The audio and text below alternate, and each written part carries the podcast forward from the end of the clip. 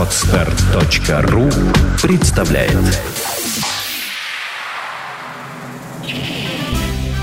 Бесплатные юридические консультации от Онегин Консалтинг. Приветствуем всех слушателей. С вами снова Михаил Кокин, представитель подкаст-терминала podstar.ru и Игорь Галичевский, представитель компании Онегин Консалтинг. Тема нашего второго выпуска посвящена э, вот чему. Э, что делать, если недобросовестный работодатель задерживает заработную плату или необоснованно вас уволил? И начнем мы с того, что поясним слушателям, в каком случае им будут полезны наши сегодняшние советы. А, прошу вас, Игорь, прокомментируйте. Прежде всего, важно отметить, что все сегодняшние наши рекомендации распространяются преимущественно на лиц, работающих по трудовому договору. Если же вы работаете по гражданско-правовому договору, то тут методика защиты ваших прав как работника всегда будет одна, исключительно через суд.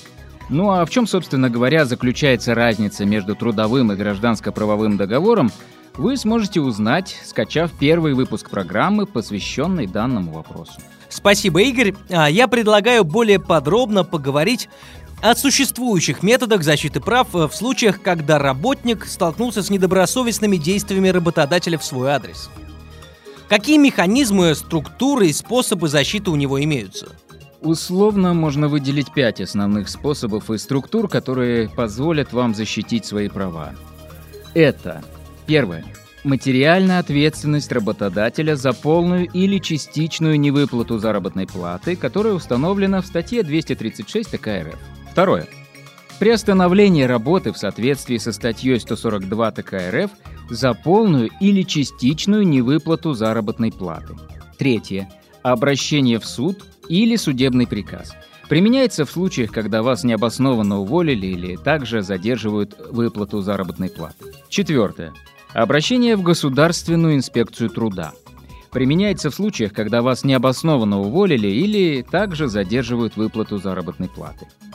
Пятое. Обращение в прокуратуру. В основном применяется в случаях, когда есть задержки в выплате заработной платы.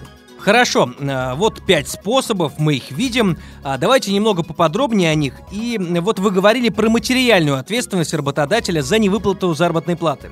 А вот это что такое? В соответствии со статьей 136 ТК РФ, заработная плата должна выплачиваться не реже, чем каждые полмесяца. В день, установленный правилами внутреннего трудового распорядка, коллективным договором, трудовым договором. Если в вашей организации заработная плата выплачивается один раз в месяц, это означает, что ваш работодатель ежемесячно задерживает выплату части вашей заработной платы на 15 дней. И в соответствии со статьей 236 ТК РФ он должен нести за это материальную ответственность, которая предусматривает выплату соответствующих процентов за фактическую задержку оплаты. Понятно. А, ну, а такой механизм, как приостановление работы – что он из себя представляет? В соответствии со статьей 142 ТК РФ, в случае задержки выплаты заработной платы на срок более 15 дней, работник имеет право, известив работодателя в письменной форме, приостановить работу на весь период до выплаты задержанной суммы. У многих может справедливо возникнуть вопрос о том, возможно ли приостановка работы в случае частичной невыплаты заработной платы – Анализ законодательства указывает на то, что такой вариант возможен. Но при этом в такой ситуации должен однозначно отсутствовать спор между вами и работодателем о том, подлежит ли такая заработная плата выплате или нет. А при остановлении работы работодателя необходимо известить в письменной форме и сделать это способом, позволяющим зафиксировать факт получения вашего заявления работодателем то есть через свидетелей, или сдать под номер входящего по правилам документа оборота, установленным в компании, или отправить по почте заказным почтовым отправлением с уведомлением, которое впоследствии должно будет вернуться к вам, как факт подтверждения вручения отправленного вами письма. Игорь, и что касается обращения в суд и судебного приказа, э, что можно еще здесь пояснить? Э, взыскивать с работодателя заработную плату можно путем обращения в суд.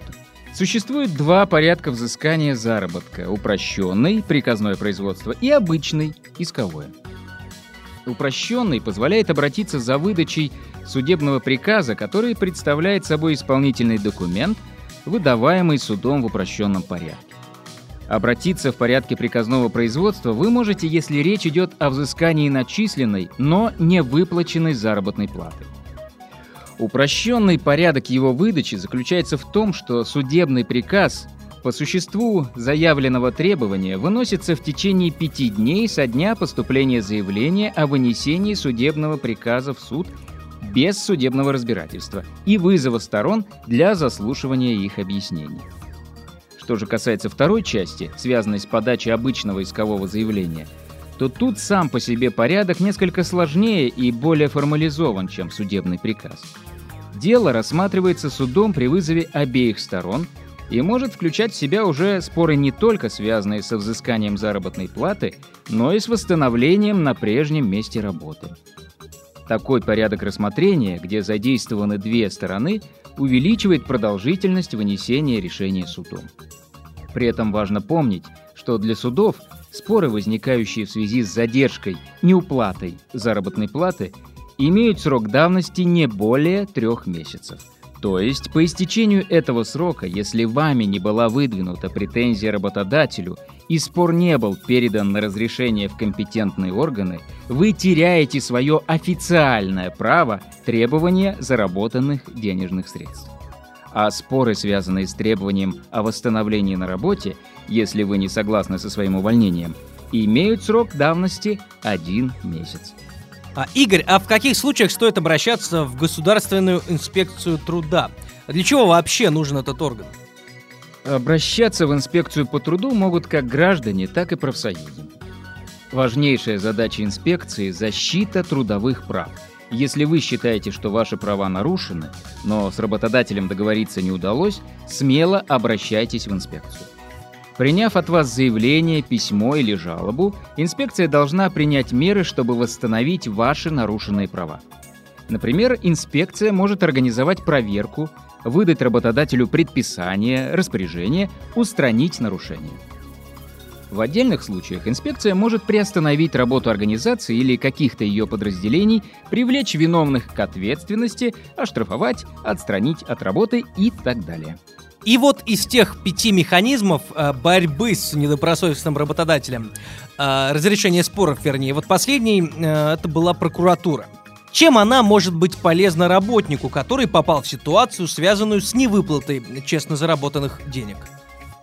В соответствии со статьей 145.1 УК РФ, которая звучит как «невыплата заработной платы, пенсий, стипендий, пособий и иных выплат», Задержка в выплате заработной платы, а также частичная невыплата может обернуться для виновных в этом лиц штрафом, запретом осуществлять соответствующую деятельность, лишением права занимать определенные должности, принудительными работами или лишением свободы.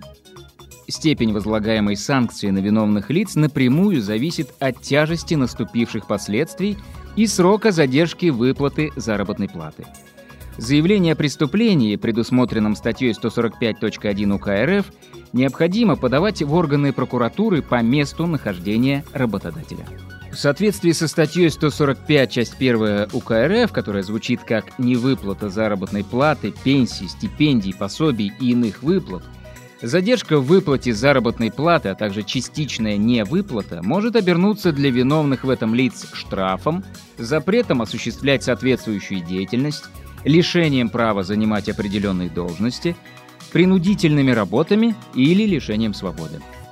Степень возлагаемой санкции на виновных лиц напрямую зависит от тяжести наступивших последствий и срока задержки выплаты заработной платы. Заявление о преступлении, предусмотренном статьей 145 часть 1 УК РФ, необходимо подавать в органы прокуратуры по месту нахождения работодателя. И, подводя итог нашей беседы, После всех озвученных вариантов защиты своих трудовых прав, хотелось бы услышать ваше мнение по поводу того, какой из перечисленных способов защиты от нерадивого работодателя является наиболее эффективным. Наиболее эффективным и универсальным способом защиты своих прав, как считают специалисты ООО «Онегин Консалтинг», является обращение в суд, судебный приказ или исковое заявление – так как судебная практика на 2012 год показывает, что более чем в 80% случаев данная инстанция принимает решение в пользу заявителя. А также к сумме своих требований вы всегда можете прибавить моральный ущерб. Это ваши физические и нравственные страдания и прочие судебные расходы, которые у вас возникли ввиду обращения в суд. Например, оплата услуг юриста и так далее. А всем, кто нас слушает, я напоминаю... А всем, кто нас слушает, я напоминаю, вопрос освещался представителем Онегин Консалтинг при поддержке проекта podstore.ru. Вопросы юридической направленности вы можете бесплатно задавать на сайте компании или на странице официальной группы Онегин Консалтинг ВКонтакте. Сделано на podster.ru Скачать другие выпуски подкаста вы можете на podster.ru